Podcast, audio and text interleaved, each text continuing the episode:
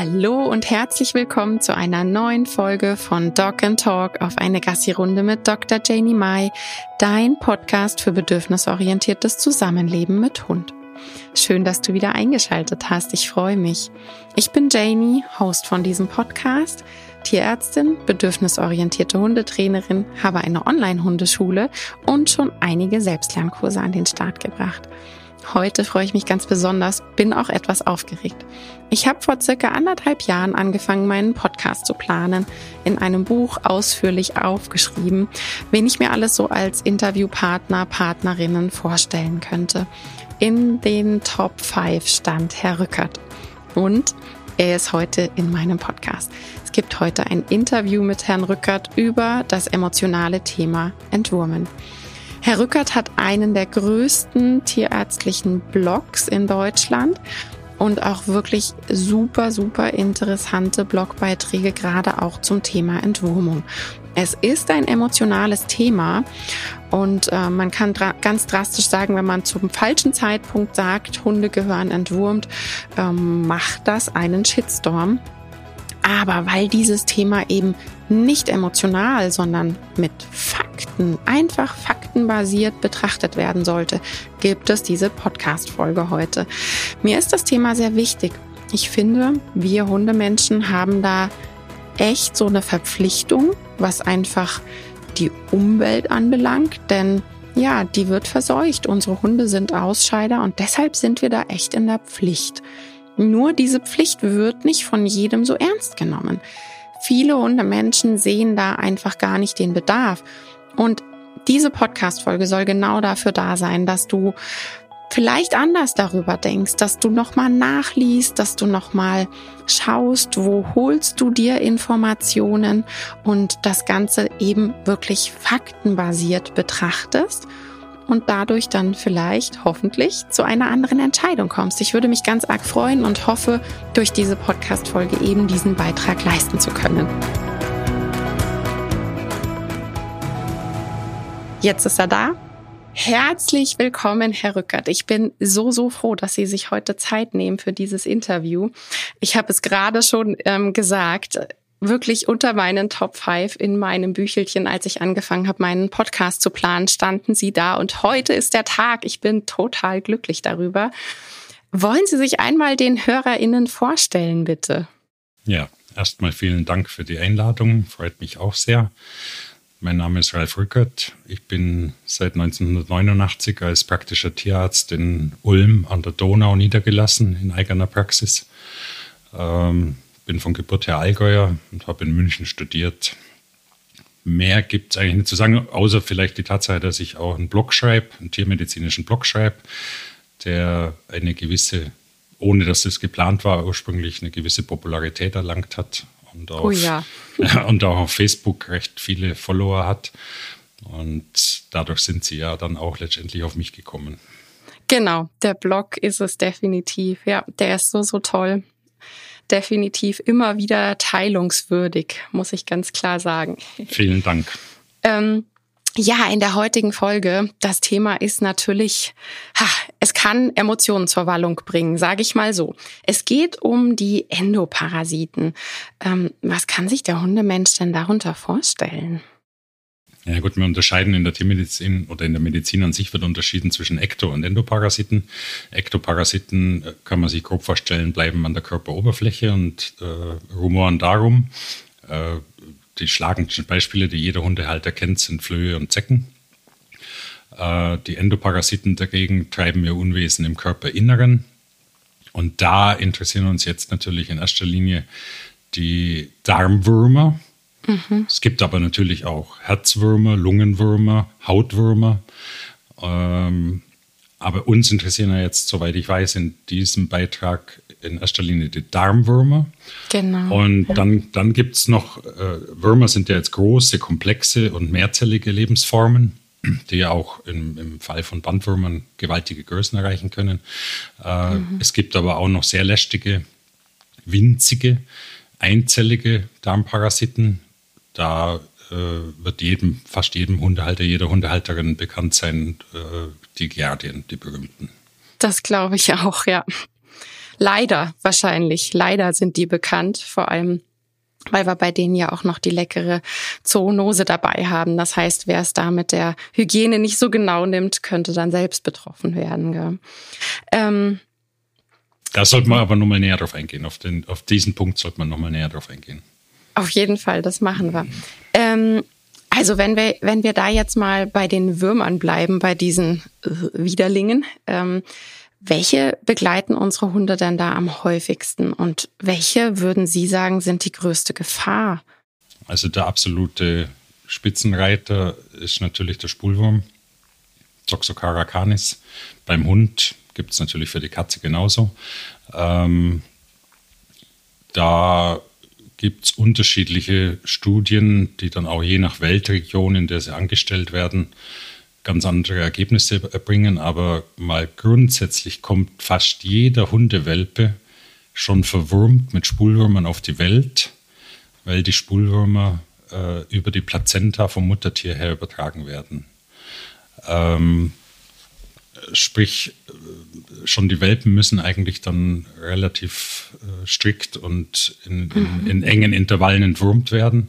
Es hat sich auch bei Seroprävalenzuntersuchungen beim Menschen, wo man also nach Antikörpern gegen Spulwurmlarven sucht, herausgestellt, dass, dass ein, ein Wurf junger Hunde im Haushalt für die ebenfalls im Haushalt befindlichen Kinder ein richtig echtes Risiko darstellt, mit Spulwurmlarven befallen zu werden und dann gerade mhm. als Kinder unter Umständen auch ernsthafte Symptome entwickeln zu können. Also, oh, okay. Und es sind, äh, da kommt es also wie gesagt wirklich auf die, auf die Jahreszahl an der Untersuchungen und auf die Region der Untersuchungen. Da kommen regional mhm. ganz unterschiedliche Ergebnisse raus. Aber wir können davon ausgehen, dass so irgendwas um die 20, 25 Prozent äh, der Hunde immer wieder mal durch äh, Spulwurmbefall auffallen. Mhm. Mhm. Mehr mhm. fällt mir immer nicht dazu ein, wenn ich mich und, über Würmer unterhalte. Und, und auch wenn man, auch wenn man dann Sandproben von Spielplätzen mhm. anschaut, äh, da gibt es auch ganz unterschiedliche Sachen. Äh, aber so grob gesagt, 20, 25 Prozent dieser Proben sind eigentlich immer mit Spulwurmeiern verseucht. Okay, okay. Ich glaube ab jetzt, weil ich weiß ganz genau, dass unter meinen HörerInnen auch sehr, sehr viele mit äh, Kind sind. Ähm, ich glaube, wir werden ab jetzt die Sandkästen mit anderen Augen anschauen. Ähm, nun ist es ja einfach auch so, dass diese Widerlinge auch für Menschen Probleme machen können. Ähm, wenn der Hund, also, also gerade auch wenn der Hund so wirklich bis, ich sage immer, bis zur Dachkante verwurmt ist, weil man denkt, man tut was Gutes, wenn man die Wurmkuren spart und dem Hund jetzt nicht ähm, ja die Chemie in Anführungszeichen, wie es immer gesagt wird, reingibt. Aber jetzt bleiben wir mal kurz dabei. Für den Menschen echt problematisch. Was und welche können da für den Menschen problematisch sein? Also die, die, die größte Masse von der Gefahr her ist tatsächlich der Spulwurm. Mhm. Äh, es gibt auch da wieder sehr, sehr schwierig, da eine, eine solche Prävalenzstudien in der Bevölkerung durchzuführen. Da bieten sich am ehesten Blutspender an.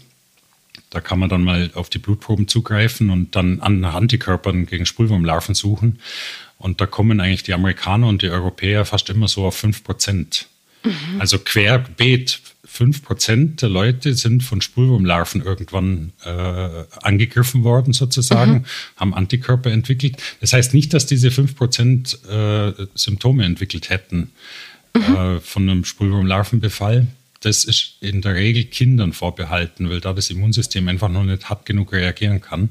Okay. Und gerade bei Kindern hat es dann aber auch die verhängnisvollsten Auswirkungen, weil da die Larven, diese Wanderlarven, wie man mhm. die nennt, mhm. das Larva-Migrant-Syndrom, diese Wanderlarven können da sehr wohl das Zentralnervensystem, also das Hirn und die Augen erreichen. Und äh, das kann dann schon ausgesprochen dramatische Folgen haben. Mhm. Äh, und wenn man denkt, mein 5% der Bevölkerung haben Antikörper, das ist schon eine ganze Menge. Auf jeden Fall. Ja. Reden, wir, reden wir also in Deutschland von vier Millionen Leuten, die da, die da irgendwann mal Kontakt damit hatten. Aber okay. es, so richtig beziffern kann keiner, welcher Prozentsatz da in irgendeiner Form Symptome entwickelt hätte. Ähm, der richtige, der richtige Horrorwurm sozusagen, der, den jeder im Kopf hat, wenn man von zoonotischen Gefahren redet, ist der Echinococcus multilocularis, also der sogenannte dreigliedrige Fuchsbandwurm. Mhm, genau. mit dem die, die Fuchsbevölkerung in Deutschland schon extrem durchseucht ist. Also Fuchskot im Wald finden, wo keine Echinokokken-Eier drin sind, ist wahrscheinlich schon ein bisschen ein Kunststück, speziell jetzt hier in meiner Region. Mhm. Ulm, äh, Alb-Donau-Kreis ist eigentlich ein bundesweiter Hotspot, aber das Ausbreitungsgebiet ist inzwischen auch bundesweit, vielleicht nicht in der Intensität wie hier, aber es ist bundesweit. Also man kann jetzt nicht sagen, sie sind in irgendeiner Region in Berlin oder im Ruhrgebiet oder an der Nordseeküste irgendwie sicher davor. Das sind sie nirgends. Und mhm. der Wurm ist halt insofern unangenehm. Man nimmt Eier auf als Mensch und äh, dann dauert es 10, 15 Jahre, sprich äh, der eventuell verursachende Hund ist eventuell schon lange im Grab. Mhm. Und dann entwickelt man plötzlich Oberbauchbeschwerden geht zum Arzt, lässt sich Ultraschallen und der stellt dann mit Entsetzen fest, dass da Zysten sich in der Leber gebildet haben. Und in diesen Zysten sitzen dann also Tausende und Abertausende von Kopfanlagen dieses dreigliedrigen mhm. Bandwurmes. Mhm. Man, man, man, muss man dazu sagen, man redet hier beim, von einem Bandwurm und stellt sich dann vielleicht als Laie immer so einen Riesenapparat von zig Zentimeter oder sogar Meter Länge vor gilt in dem Fall nicht. Das Ding ist, drei, ist, ist maximal 3,5 Millimeter lang. Äh, also der erwachsene Wurm ist vielleicht 3,5 ja. Millimeter lang, ist also wirklich winzig. Und äh, da sitzen also dann, wie gesagt, in der eigenen Leber dann Tausende und Zehntausende solcher Kopfanlagen. In der Regel ist es nicht heilbar. Da ist man dann ein lebenslanger Echinokokose-Patient. Die Uniklinik, okay. die Uniklinik Ulm hier bei mir in der Stadt schon, hat eine Echinokokose-Ambulanz, entspre mhm. entsprechend der Tatsache, dass wir hier in einem Hotspot sitzen. Und die hat natürlich ein riesen Einzugsgebiet. Man darf das Risiko jetzt vielleicht auch nicht überproportional aufblasen, aber laut einem Pressebericht von vor ungefähr zwei Jahren hier in der lokalen Zeitung ja. hat, hat diese Ambulanz nie weniger als 400 Patienten gleichzeitig. Und, wow. die, die müssen, okay. und die müssen also lebenslang behandelt werden. Und äh, es gibt da ganz seltene Fälle, wo man mal operativ, wenn, wenn nur ein Leberlappen befallen ist, kann man, ja. den, kann man den Leberlappen ja. isoliert rausnehmen und damit ist der Patient aus dem Schneider. Aber in der Regel ist das halt ein diffuser Befall, der die ganze Leber mhm. erwischt.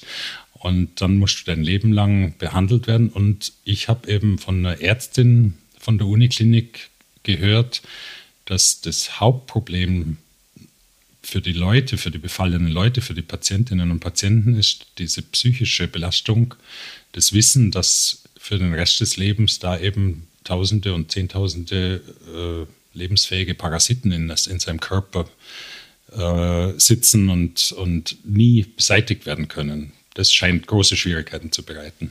Das kann ich mir vorstellen. Ja, kann ich absolut, äh, ja, kann ich mir vorstellen. Also ich, wie gesagt, ich will es nicht überproportional aufblasen, das Ganze, aber das RKI, also wir kennen das RKI ja inzwischen durch, ja, durch Corona jeder.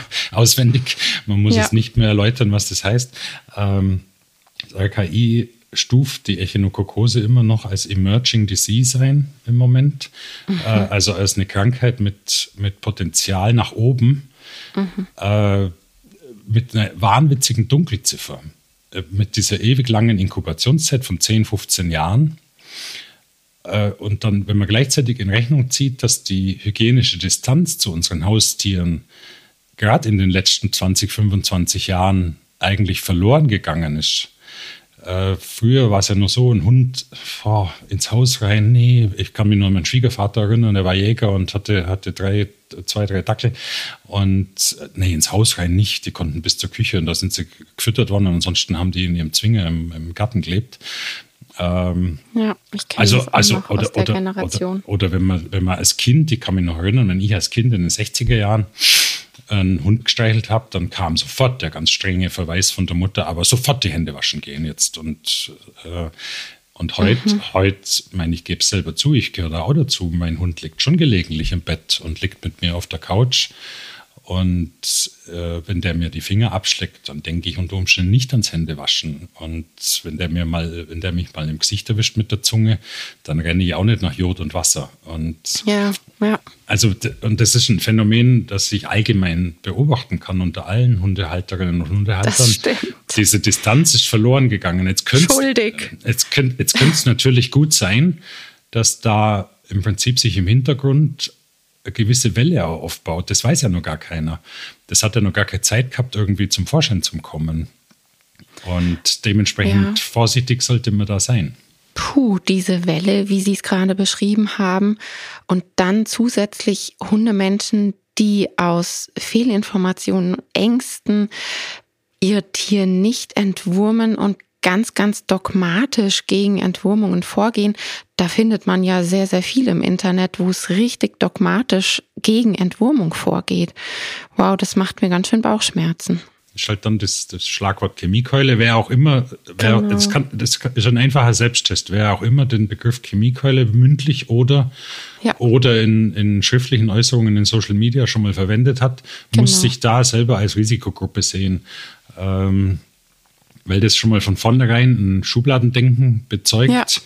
im Kopf, äh, dass dann die Sachen, die dann zum Einsatz kommen müssen, wenn sich da jemand infiziert mit dem Echinococcus, äh, da stimmen die Relationen nicht mehr. Also ja.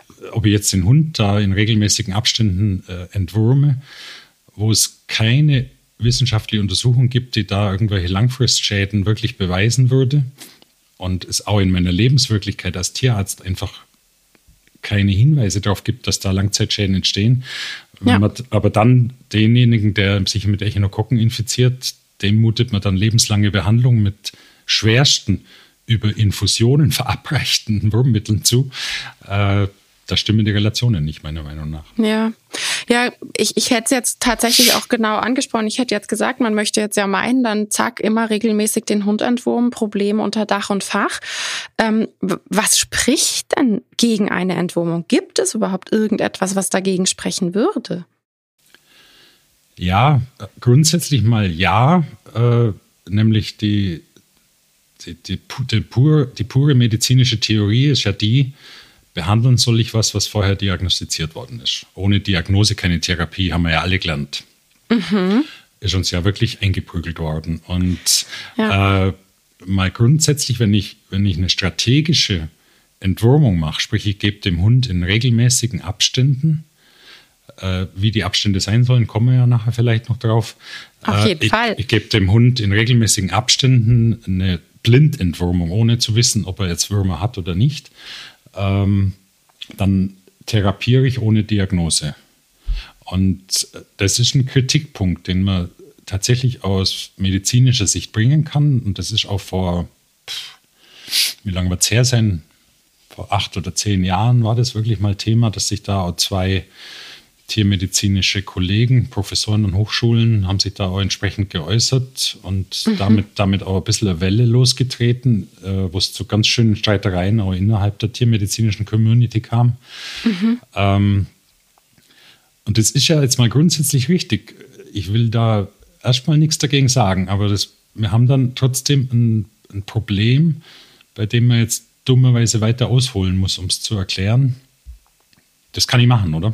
Ja, bitte, ja, unbedingt. Okay. Also ich, ich habe halt bei der, es wird ja dann empfohlen, äh, man soll in gewissen Abständen eben äh, Codeuntersuchungen machen, um zu sehen, genau. um eben genau diese bewusste Diagnose erst zu stellen, um dann behandeln zu können oder zu müssen. Äh, jetzt kommt aber der Punkt, diese Codeproben haben bloß eine bestimmte Zuverlässigkeit und zwar unter absolut idealsten Bedingungen bestenfalls 90 Prozent. Mhm. Also selbst wenn, wenn Sie die Codeuntersuchung von total in diesem Punkt erfahrenen Leuten an, an Uniparasitologien durchführen lassen, kommen Sie bloß auf annähernd 90 Prozent. Jetzt in, mhm. in, den letzten Jahren gibt es jetzt auch äh, übers Internet massiv beworbene äh, Antigen-Tests.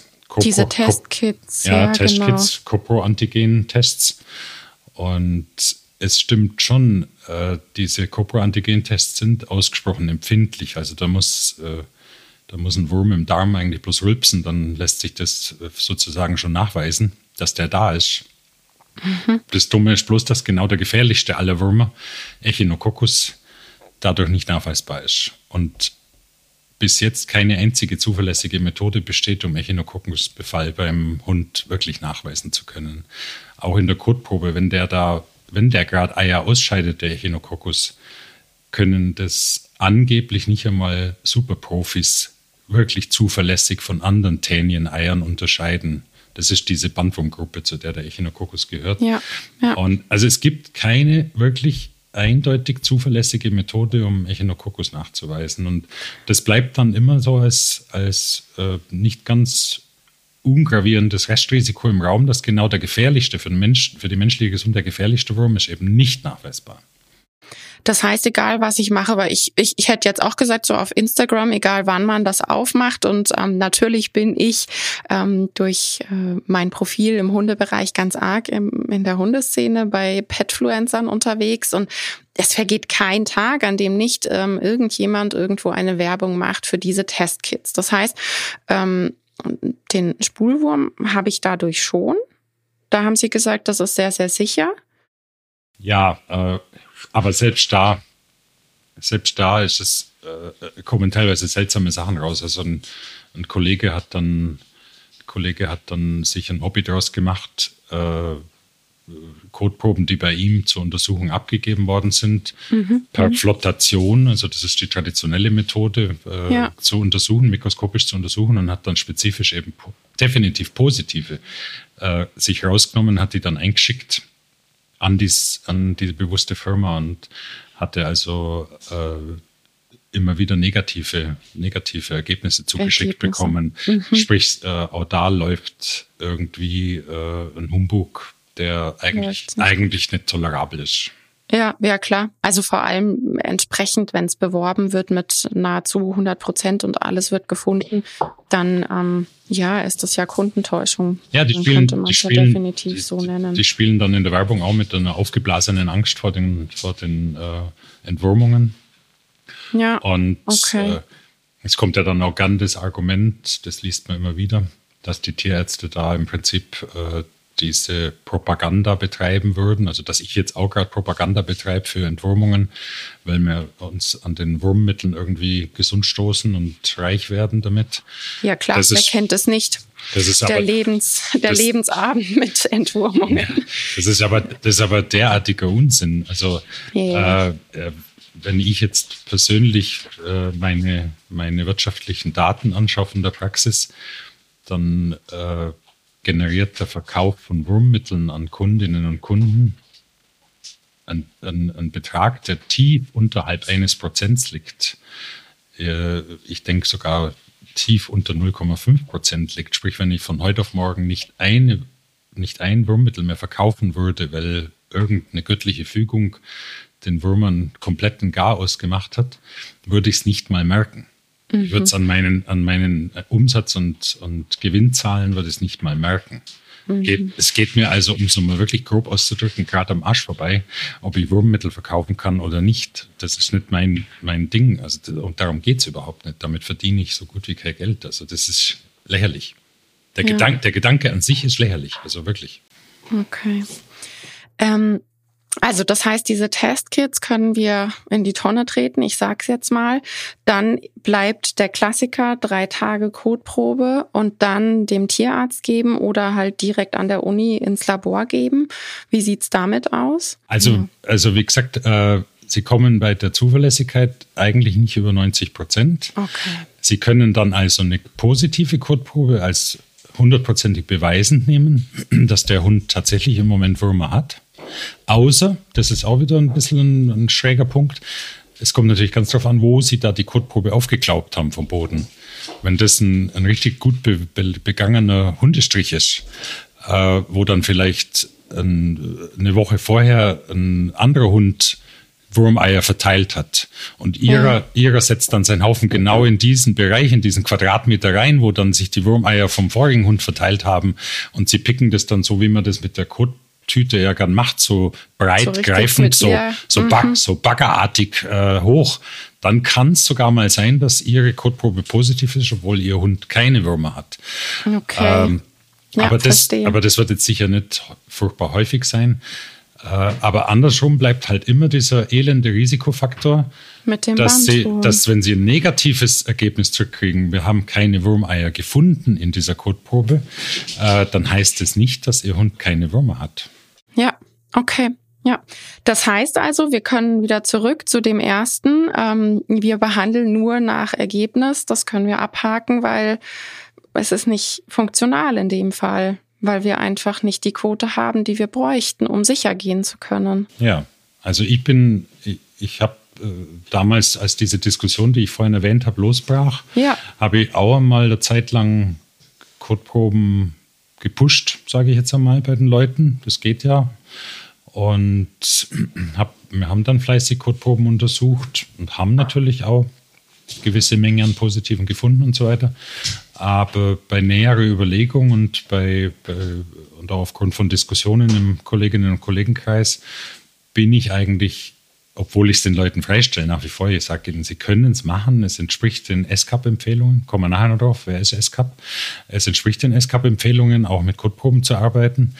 Aber ich bin eigentlich eher ein Befürworter und befolge das auch für mich selber privat bei meinen Tieren, Befürworter der strategischen Entwurmung, also der Entwurmung auf regelmäßiger Basis ohne, Code, mhm. ohne.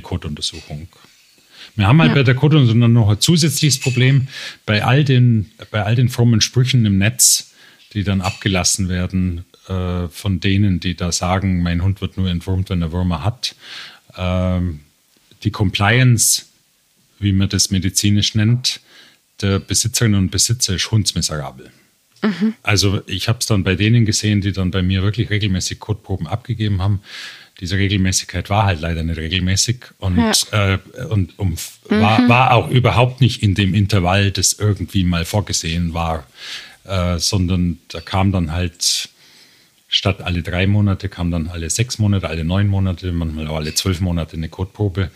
Meine, ja, wow. da, da, entst da, da, entstehen natürlich dann gewaltige Zeitfenster, in denen ja. dann sowohl für Tier als auch für die beteiligten Menschen, wer weiß, was passieren kann. Ja, auf jeden Fall. Ja. Ähm, ja, also das Wort Chemie, Sie haben es ja schon gesagt, dass das einfach ein Problem ist. Ich sage auch immer, hey, alles ist Chemie und ähm, dieses Chemiekeule ist, ähm, ja, ne, das ist einfach ein Wort, wo man von vornherein sagen kann, das mag Emotionen machen, für nichts anderes ist es da. Wie sieht's dann aus mit den Vorwürfen, dass ähm, ja, die Darmschleimhaut geht kaputt. Ähm, die Darmflora, das ist ja auch immer was. Ich muss nach der Entwurmung meinem Hund dann wieder Probiotika geben, Präbiotika, damit da die, ja, damit im Darm wieder alles so läuft, wie es sein soll. Wie sieht's denn mit diesen Vorwürfen aus? Also die Darmflora besteht ja jetzt mal grundsätzlich nicht aus Würmern, und, sondern aus Bakterien. Und Bakterien werden angegriffen durch Antibiotika. Und wenn ich jetzt bei einem Hund äh, aufgrund irgendeiner bakteriellen Infektion eine, eine massive Antibiotikumbehandlung machen muss, dann mag das durchaus mal Auswirkungen auf die Darmflora haben und da kann dann auch der Einsatz von Probiotika angezeigt sein. Wenn ich jetzt eine Entwurmung mache, das hat mit den Bakterien gar nichts zu tun, das interessiert die Bakterien nicht. Und mhm. das heißt, eine Schädigung der Darmflora durch eine Entwurmung ist an sich nicht nachvollziehbar. Mhm. Genauso dieses, dieser Angriff auf die Darmschleimhaut. Mein, es entspricht halt nicht meiner Lebenswirklichkeit als Tierarzt. Ich, ich behandle Tausende von Patienten pro Jahr und äh, da kriegen eben auch viele regelmäßig Entwurmungen, inklusive meiner eigenen Tiere. Und, ja. ich, und ich sehe halt da eigentlich kein Problem. Natürlich ist, wenn man jetzt die Zul wir haben ja in Deutschland oder in Europa einen paradiesischen Zustand mal grundsätzlich. Solche Präparate können nicht einfach auf den Markt geworfen werden, die müssen zugelassen werden. Die durchlaufen ein Zulassungsverfahren. In, Im Rahmen dieser Zulassung äh, muss der Hersteller ja auch zeigen, dass er, dass er da nicht irgendwelche überproportionalen Nebenwirkungen auslöst mit diesem Präparat. Mhm. Und wenn man jetzt äh, äh gängige, gängige Entwurmungspräparate, also den ich sage den Namen jetzt absichtlich nicht, weil ich das weil man ja keine Werbung machen soll für verschreibungspflichtige Medikamente. Dürfen wir auch nicht, dann darf aber, ich den Podcast nicht ausstrahlen. Ja, aber, es, aber es gibt gerade es gibt gerade unter den Breitbandentwurmungen einen unbestrittenen Marktführer. Und wenn wir jetzt da in die Zulassung reingehen und uns das anschauen, dann sehen wir, dass alle Nebenwirkungen, die da genannt werden, zum Beispiel Erbrechen, Durchfall, Speicheln, eventuell mhm. auch mal, auch mal äh, neurologisch bedingtes Zittern, äh, werden eingestuft mit, mit, der, mit dem Begriff sehr selten. Diese Bezeichnungen selten, sehr selten und so weiter, die sind genau definiert im Rahmen der Zulassung. Mhm. Sehr, sehr selten heißt weniger als ein Fall von 10.000. Ja. Also für jede, dieser, für jede dieser genannten Nebenwirkungen oder unerwünschten Wirkungen besteht eine Wahrscheinlichkeit von unter 1 zu 10.000. 9.999 Hunde kriegen das ohne jedes Problem eingegeben, das Präparat. Mhm. Und einer könnte Durchfall, Erbrechen oder ein temporäres Zittern zeigen. Mhm. Alle, davon abgesehen alle Symptome, die dann äh, ohne weiteren äh, tiermedizinischen Eingriff wieder vergangen sind. Und mhm. überhaupt keine Erkenntnisse gibt es da über langfristige äh, Geschichten, was dann oft unterstellt wird. Ich meine, wir sehen ja, wir, wir haben es ja jetzt auch gesehen an der Corona-Impfung, was für Geschwätz rumgeht. Äh, wir müssten nach, dem, nach, es, nach, dem, nach, dem, was vor der Impfung geredet worden ist, müssten wir inzwischen entweder alle tot oder unfruchtbar sein oder irgendwas müsste mit uns allen schon passiert sein. Und ja, nichts, ja. nichts, davon ist eingetreten. Es kommen weiterhin Kinder auf die Welt und alle, die, so gut wie alle, die geimpft worden sind, stehen noch auf ihre zwei Füße. Also es ist genau der gleiche Humbug. Es wird halt einfach irgendwas rausgeblasen. Ähm, und das Problem dabei ist ja, ähm, also gerade wenn ich mir jetzt anschaue, Erbrechen oder Durchfall, ja, das wird dann aufgenommen in die Liste, das dürfen wir mal nicht vergessen. Aber es kann ja auch einfach sein, dass das ein multifaktorielles Ding ist und dass der Hund halt an dem Tag auch irgendwas gefressen hat, äh, was zu Erbrechen ja, oder Durchfall ja, geführt hat. Ja. Das heißt, diese Listen haben ja auch einfach Probleme, ähm, weil niemand genau sagen kann, dass es 100 Prozent auf die Entwurmung zurückzuführen ist. Das kommt ja noch hinzu. Oder der Hund hatte Würmer. Äh, dann, dann werden die, werden die durch die Entwurmung abgemurkst. Dann werden, mhm. dann werden tatsächlich Toxine frei aus den Würmern, werden Toxine frei ähm, die dann tatsächlich eine Darmreizung auslösen können. Oder bei einem richtig schweren Befall, wie wir ihn neulich mal in der Praxis hatten, ein richtig massiver Spulwurmbefall, mhm. richtig ordentlich. Und äh, der Hund ist entwurmt worden und mhm. hatte dann schon noch mehrere Tage richtig Probleme. Da muss man sich mal vorstellen, äh, keine ihrer Hörerinnen und Hörer hat jeden Bauch von einem Hund aufgeschnitten in der Pathologie und dann den Darm geöffnet und stand dann vor richtigen Bündeln von Würmern. Also das sind dann. Es äh, gibt in der Suchmaschine Bilder ja, als das, kleinen Hinweis. Ja, das kann man sich mal geben. Ja. Äh, muss man aber vorher irgendwas für, den, für die Festigung des Magens vielleicht daneben stellen, irgendwie einen Schnaps oder so, den man schnell kippen kann, äh, weil das ist absolut widerwärtig. Ja. Und ja. man kann sich vorstellen, wenn dann so eine Masse von Würmern äh, getötet wird durch das oder gelähmt wird, gibt ja verschiedene Wirkprinzipien bei den Wurmmitteln. Äh, wenn also diese Masse von Würmern plötzlich gleichzeitig loslassen muss, ihre Verankerung an der Darmschleimhaut, ja. dann können sich da buchstäblich äh, Wurmballen oder Wurmknoten bilden, die dann annähernden Darmverschluss auslösen können. Und ja. das, das, führt natürlich dann auch zu massiven Symptomen nach der Entwurmung. Dann war, mhm. die, dann war die Entwurmung in dem Sinne schuld in Anführungszeichen. Zum Glück aber, ja. Ja, genau, aber, aber ja. eigentlich war es schuld, dass der Hund einen massiven Wurmbefall hatte, der so ja. in dieser Form, in dieser Größenordnung nie hätte passieren dürfen bei vernünftigem Management. Und das finde ich so, so wichtig, das nochmal anzusprechen, weil das tatsächlich auch immer ein Argument ist, wenn ich mir den Mund fusselig rede, ähm, dass ich immer sage, wenn es so ist, natürlich, ja, kann es auch mal sein, dass ähm, der Hund irgendwie was nicht verträgt, aber wir haben jetzt schon gehört, das ist sehr, sehr unwahrscheinlich. Ähm, und es ist wirklich bei mir im Kundenstamm durch die Bank weg, wenn ich dann nachfrage, die Hunde, die danach Erscheinungen haben, sind die Hunde, die davor ein Jahr oder zwei oder fünf Jahre nicht entwurmt wurden. Das heißt, da ist dann die Wahrscheinlichkeit, dass die mit massiven Wurmleichen zu tun haben, viel, viel größer. Ja, müssen wir auch noch auf zwei Sachen eingehen. Das wird auch immer wieder zitiert im Netz. Äh, ich schaue immer den Code an.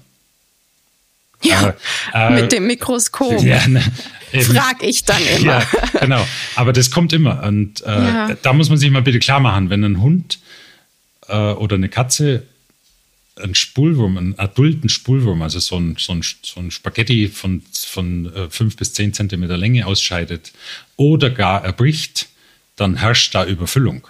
Mhm. Äh, also die lassen normal nicht los, die sind ja nicht doof. Also die wollen ja da bleiben, wo sie sich ernähren. Ja. Ähm, das heißt, wenn da einer loslässt und rauskommt, dann ist da drin schon übervoll.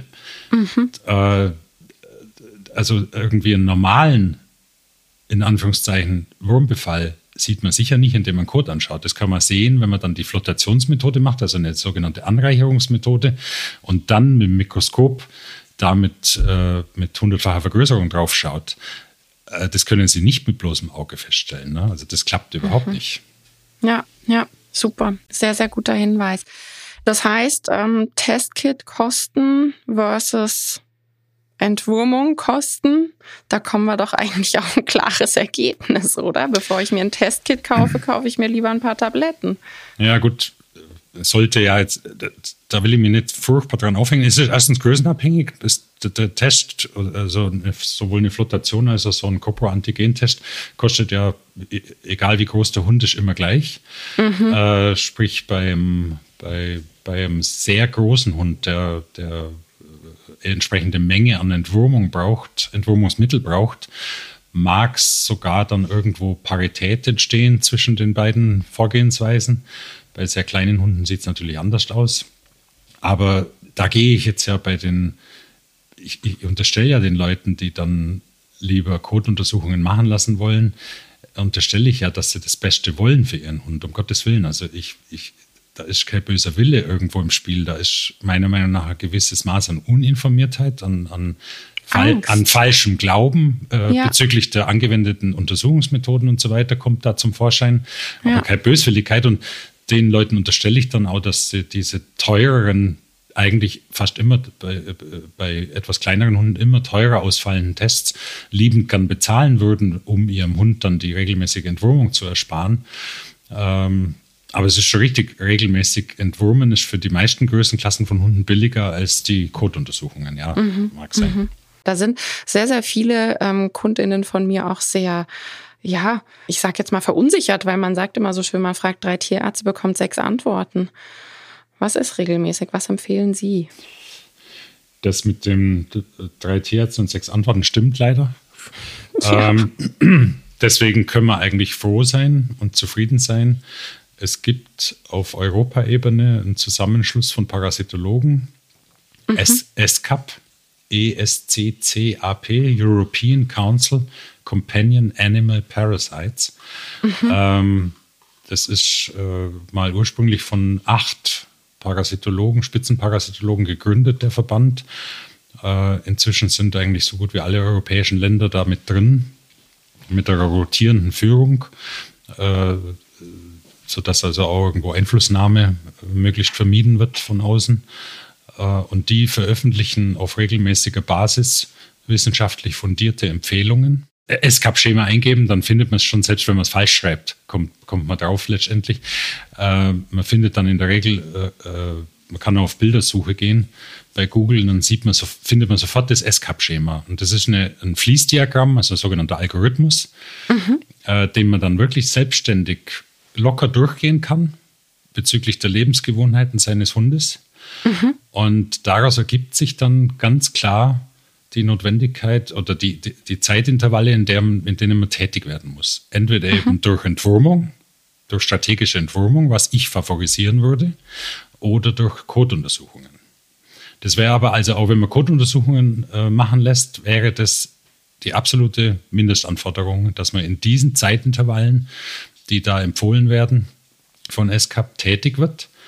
Mal grundsätzlich kann man sagen, ein, ein Tier, das keinen Auslauf hat, also zum Beispiel eine Stubenkatze, ist zwar jetzt nicht ihr Thema, geht jetzt mehr um Hunde, aber eine Stubenkatze mhm. äh, sollte einmal im Jahr was gemacht werden, entweder Kotuntersuchung oder Entwurmung, weil man, mhm. kann, man kann Spulwurmeier ganz wunderbar über die Schuhsohlen ins Haus ja. tragen. Das klappt ganz ja. prima.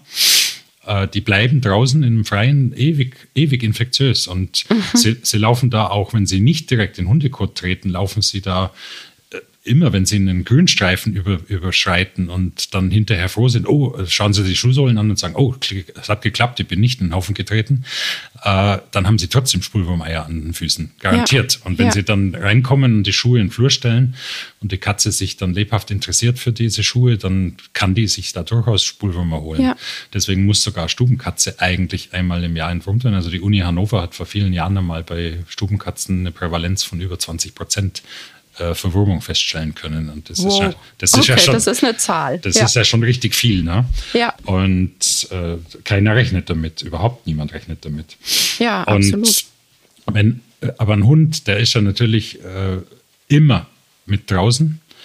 Und äh, dann geht es darum, äh, frisst der Beutetiere. Das ist natürlich ein ganz entscheidender Unterschied, weil Echinokokose äh, in dem Sinn als, als, äh, als Endwirt holt sich der Hund im Prinzip dadurch, dass er, dass er einen Zwischenwirt frisst und das ist ein Nager.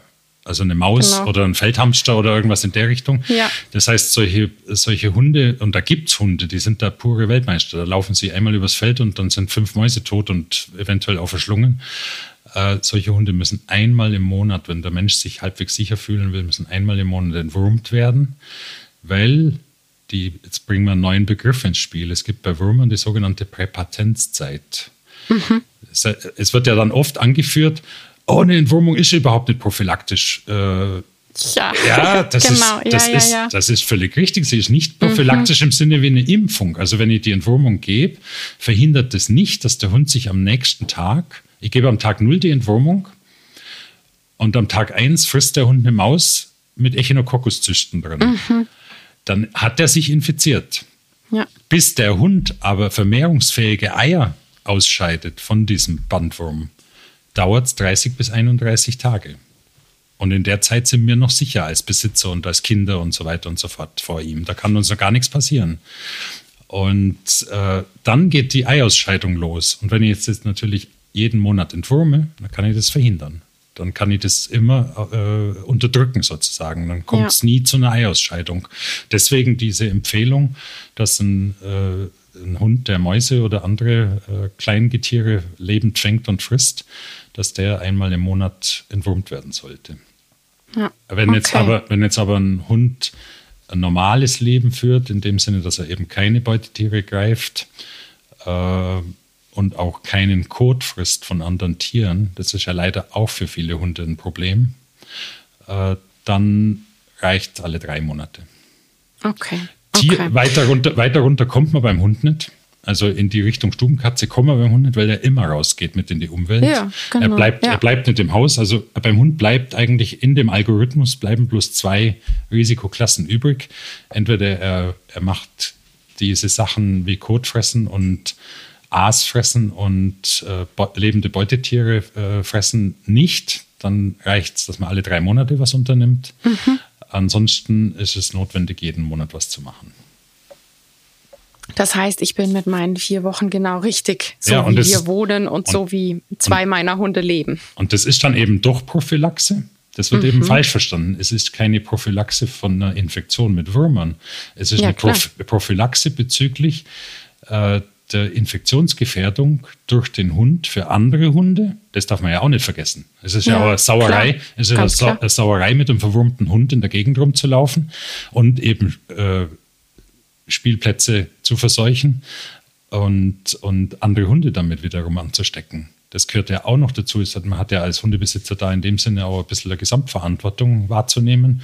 Irgendwoher kommen ja die, die 25 Prozent verseuchten Sandko äh, Sandproben von, von Kinderspielplätzen. Ja klar, da wird dann wahrscheinlich auch, Sie haben ja gesagt, an den Schuhsohlen haften die super gut und das heißt, wenn die Grünfläche um den ähm, um den Sandkasten genutzt wird ähm, als Hundetoilette, dann reicht ja da drüber zu flitzen und dann in die Sandgrube zu hüpfen und dann hat man es in der Sandgrube dann würde sich da der Kreislauf sozusagen schließen. Natürlich kommt jetzt gleich wieder der empörte Einwand, ich räume jeden Haufen von meinem Hund weg, egal wo der hinmacht. Ja, äh, aber, ja, aber wie, gut, halt wie, gut man, wie gut man breiigen Kot mit so einem Kotbeutel entfernen kann vom Erdboden, weiß ja jeder selber. Also ja, da müsste man ja die, die Grasfläche mit abschaufeln. Ja, genau. Und dann nur kochendes Wasser drüber gießen. Genau. Ähm, Eine Sache, ich habe es nicht vergessen. Wir haben vorhin ganz kurz die Giardien angesprochen, ähm, wo wir gesagt haben, die kennt mit Sicherheit auch jeder Hundemensch, ob er möchte oder nicht. Im besten Fall nicht. Ähm, Sie wollten dazu noch etwas sagen. Ja, Giardien, Giardien sind äh, ekelhafte Sache, wenn, wenn ein Hund sich Giardien einfängt und, und die nicht sofort, was schon häufig der Fall ist, mit seinem Immunsystem wieder unter Kontrolle bringt. Äh, sie sind unglaublich weit verbreitet. Man kann schätzen, dass ja. jeder, jeder fünfte Kothaufen, der irgendwo draußen rumliegt, ist mit Giardien verseucht. Äh, und zwar mit einem unfassbaren Ausmaß. Also es können dann in einem Gramm, in einem Gramm Kot können 10 Millionen Giardien-Oozysten sein. Und von diesen 10 Millionen reicht wiederum ein Millionstel, also ein Millionstel Gramm Code wird dann theoretisch für eine Infektion von einem Hund reichen. Also er muss 10 Oozysten aufnehmen, dann hat er sie höchstwahrscheinlich sich eingefangen. Ähm, die sind auch bei, bei dem bei uns typischen etwas feuchteren, kühleren Wetter, wie wir es ja dann im Herbst und manchmal mhm. auch durch den ganzen Winter haben, sind die monatelang infektiös. Das heißt, ja. sie finden draußen wahrscheinlich äh, in der in städtischer Umgebung, wo dann viele in den Naherholungsgebieten mit den Hunden unterwegs sind, finden sie wahrscheinlich keinen Quadratmeter Boden, der nicht irgendwie mit Giardin verseucht ist. Und die Ansteckung geht also wirklich ganz schnell rumlaufen, heimkommen, Pfoten sauber lecken. Äh, schon ist passiert. Also das geht ganz, ganz äh, schnell. Und da ist dann die Stubenkatze auch wieder mit beteiligt, wenn dann der Hund von draußen. Die haben die, das, die machen dann gerne Ping-Pong damit. Da hatte ich letztens eine Kundin. Ja, ja, kann sein, aber da kommt dazu, dass man bei den Giardien eigentlich vor gar nicht einmal so langer Zeit, das ist erst ein paar Jahre her, hat man dann äh, Untertypen entdeckt, die sogenannten Assemblagen. Mhm. Und da hat jede Tierart, und zähle jetzt einen Menschen mit rein, weil der Mensch ja. hat natürlich auch Giardien, also die, die, berühmte Geschichte mit Montezumas Rache oder, oder die, das Tauch, die Tauchwoche in Hurghada, wo man eigentlich dann fünf Tage auf dem Klo verbringt, statt, zu, statt tauchen zu gehen. Das sind eigentlich okay. alles Giardien-Infektionen. Ähm, die, äh, auch der Mensch hat zwei Assemblagen, die ihn hauptsächlich betreffen. Der Hund mhm. hat zwei, die ihn mhm. hauptsächlich betreffen. Die Katze hat zwei, die ihn hauptsächlich betreffen. Das, okay. das wollte ich eben noch erwähnen bezüglich des vorhin von Ihnen äh, angebrachten Zoonose-Risikos. Das scheint tatsächlich nicht ganz so problematisch zu sein, ganz wie man früher dachte, mhm. weil, weil eine, eine, eine, Kreuz, mhm. so eine Querinfektion mit, mit einer auf Hunde spezialisierten Assemblage auf einen Menschen ist eher ein Kuriosum oder eine, eine, eher seltene Sache. Da muss jemand immundefizient sein oder sehr klein okay. sein und so weiter und so fort. Also so leicht geht es gar nicht.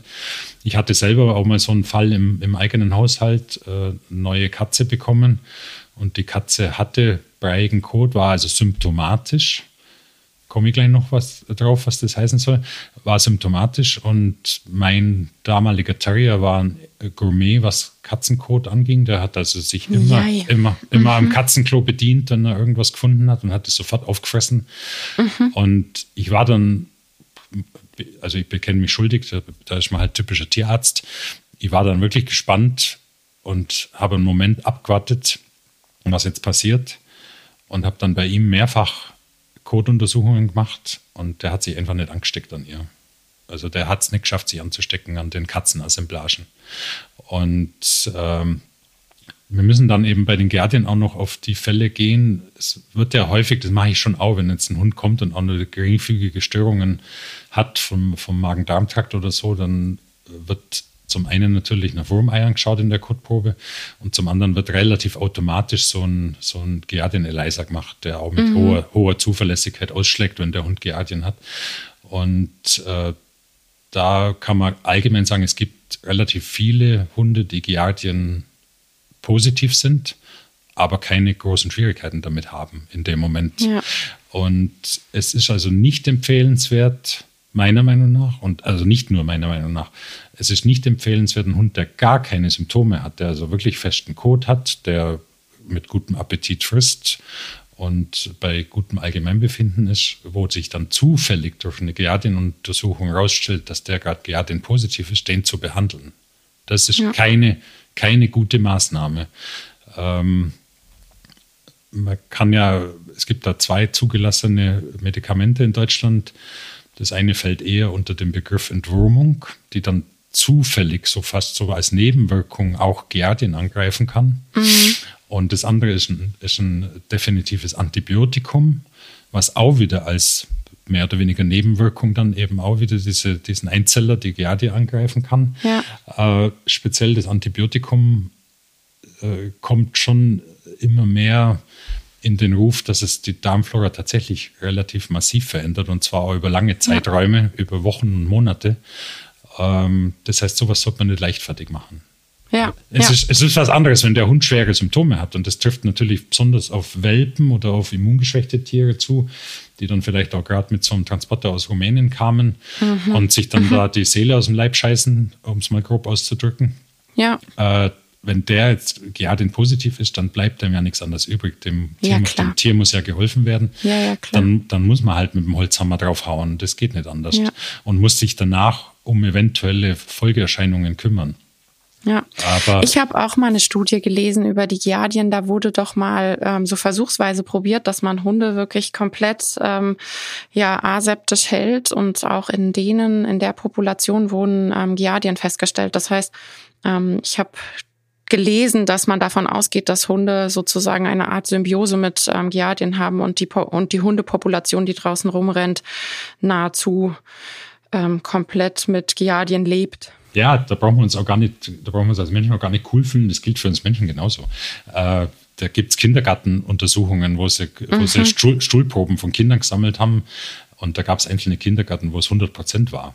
Also ja. 100 Prozent positiv. Also äh, Mensch, Aber halt nicht unbedingt auch 100 Prozent symptomatisch. Ja, ja, ganz genau. Also ich ja. habe in, einem, ich hab in einem Artikel über die Giardin mal geschrieben, dass sich die Giardin für so ein Prüfstein halt, den die Natur an die Lebenstüchtigkeit von einem Organismus anlegt. Und mhm. äh, es wird ja auch behauptet, dass die, sogar die Dinosaurier schon Giardien hatten. Das ist ein uralter Parasit, der sich unglaublich gut anpassen konnte an, an die jeweiligen Wirtstiere. Und der macht normalerweise beim ersten Befall vielleicht schon, dann gibt es Symptome und so weiter, aber das Immunsystem ist nicht blöd und äh, wehrt sich da dagegen. Event, mhm. Eventuell muss man ihm helfen, indem man diesem erst, dieser, bei dieser ersten Attacke irgendwo die Spitze abbricht und eben doch mal draufhaut mit entsprechenden Medikamenten. Ja. Um, um dem Immunsystem seine Arbeit zu erleichtern. Aber danach kann ein Hund unter Umständen durchaus bei einer Codeuntersuchung mal als positiv auffallen, ohne dass der irgendein Problem damit hätte. Ja. Wie gesagt, also man geht davon aus, 20 Prozent der Hunde, die rumlaufen, sind äh, äh Giardin-Ausscheider. Ja. Und zwar okay. nicht immer die gleichen, sondern das kann wechseln. Also das kann, ja. das rotiert sozusagen durch und macht dem Hund nichts. Mhm. Okay. Gut, dann haben wir die also auch noch mit aufgenommen, die Einzeller, von denen jeder Hundemensch schon etwas gehört hat. Haben wir irgendwas Wichtiges vergessen? Nee, ich glaube eigentlich nicht. Wir sind schon ziemlich gut durch, durch das Super. Thema. dann ähm, bleibt zum Abschluss zu sagen, bitte entwurm deinen Hund. Ja, es ist. Das ist das, was wir mit, mitgeben wollten für diese Folge. Das ist super wichtig. Es ist eben auch epidemiologisch wichtig, wenn man sich diese, diese Bodenprobenuntersuchungen anschaut, mhm. äh, dann gäbe es diese hohen, diese hohen äh, Befallsquoten mit Wurmeiern, äh, dann gäbe es die nicht, wenn da jeder einwandfrei vorgehen würde bei seinem Hund. Mhm. Und das ist ja doch auch irgendwo eine epidemiologische Verantwortung, die man, die man als einzelner Hundebesitzer eben auch wahrnehmen sollte. Zum einen natürlich, indem man den Kot aus der Umwelt entfernt. Das ist äh, völlig legitimes Bemühen. Finde ich völlig richtig. Ja. Zum anderen aber auch dadurch, dass man eben äh, eine, eine Wurm bekämpft, dann sage ich wieder den Begriff Prophylaxe. Also im Prinzip eine Prophylaxe betreibt, in dem Sinne, dass der Hund nicht zum Dauerausscheider von Wurmeiern wird. Genau. Ja, und mit ähm, auch einfach der Tatsache, dass man eben eng mit dem Hund zusammenlebt und eine Familie hat, die man lieb hat. Im ja, Bestfall. Ja, und es ist halt, also, halt, es ist halt, äh, es gibt natürlich viele Sachen, die einen unwahrscheinlicherweise erwischen können. Es, man kann jetzt auch aus der Haustür treten und es fällt einem Dachziegel auf den Kopf und so weiter. Aber, aber ja. ich persönlich für mich fände es ausgesprochen verstörend, wenn auf meinem Grabstein stünde, dass mich irgendwie ein Wurm um die Ecke gebracht hat. Also äh, das oder oder wenn ich, wenn ich einem Kind später erklären müsste, warum es auf einem Auge blind ist, weil ich damals äh, irgendeinem Wahn erlegen bin und meinen Hund mit Pferdeschweifhaaren versucht habe zu entwurmen oder so, irgendein Unsinn. Äh, das, ja. das, ist, das ist keine gute Idee. Also das ist einfach schräg, finde ich. Schön. Also das würde ich sagen, ist doch das äh, Schlusswort. Das äh, sehr gut. Das behalten wir im Kopf. Vielen, vielen Dank für die Zeit, die Sie sich genommen haben. Ein super wichtiges Thema und ich freue mich schon drauf, ähm, ja, wie die Folge ankommen wird. Wie immer auf Instagram und Facebook gibt es ein Posting. Ich freue mich, wenn wir in den Austausch gehen können. Und in den Show Notes ist natürlich auch noch der Blog von Herrn Rückert ähm, verlinkt und auch die entsprechenden Blogbeiträge, wo es um Entwurmung geht. Da kannst du dann nochmal nachlesen. Und wie immer freue ich mich, wenn du den Podcast bewertest. Vielen Dank fürs Zuhören und vielen Dank, Herr Rückert, dass Sie sich die Zeit genommen haben. Ja, vielen Dank für das nette Gespräch und einen schönen Gruß an alle Ihre Hörerinnen und Hörer. Tschüss. Tschüss.